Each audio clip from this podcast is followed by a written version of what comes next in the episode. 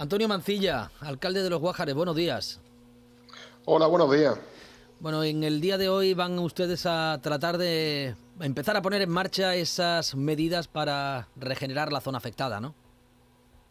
Así es, eh, hoy hemos sido citados por la delegación del Gobierno de la Junta de Andalucía en Granada, donde nos vamos a reunir con, con el delegado del Gobierno, con los delegados territoriales y, con el responsable de política forestal de, la Junta de Andalucía, pues bueno, entiendo que para poner en marcha ya los mecanismos y las acciones necesarias para, por un lado, eh, retener esa escorrentía que bien había hablado, que sufrimos el otro día con una pequeña tormenta, y bueno, iniciar también ese grupo de trabajo para cuanto se pueda empezar a trabajar en la zona, empezar con la regeneración.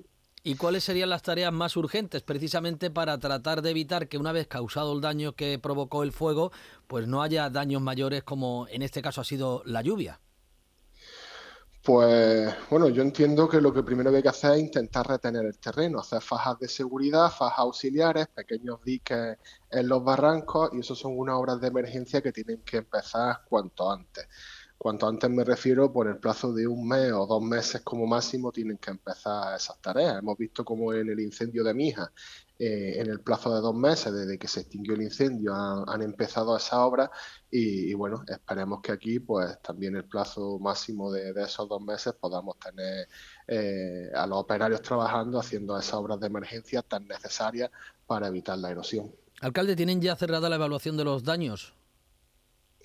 Pues bueno, eh, los ayuntamientos afectados abrimos una pequeña oficina técnica para que los vecinos no, no, fueran registrando sus daños y a día de hoy, pues bueno, todavía siguen llegando vecinos registrando sus daños.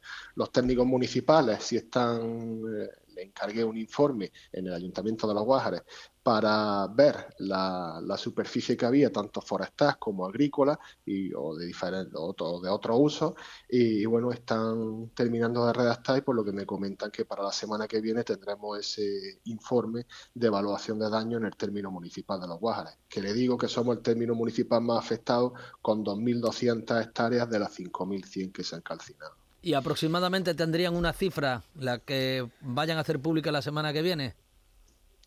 Pues no, de momento no, porque no tengo ese informe, pero que, vamos, que en cuanto lo tenga, pues lo, haremos público sin, sin lugar a dudas.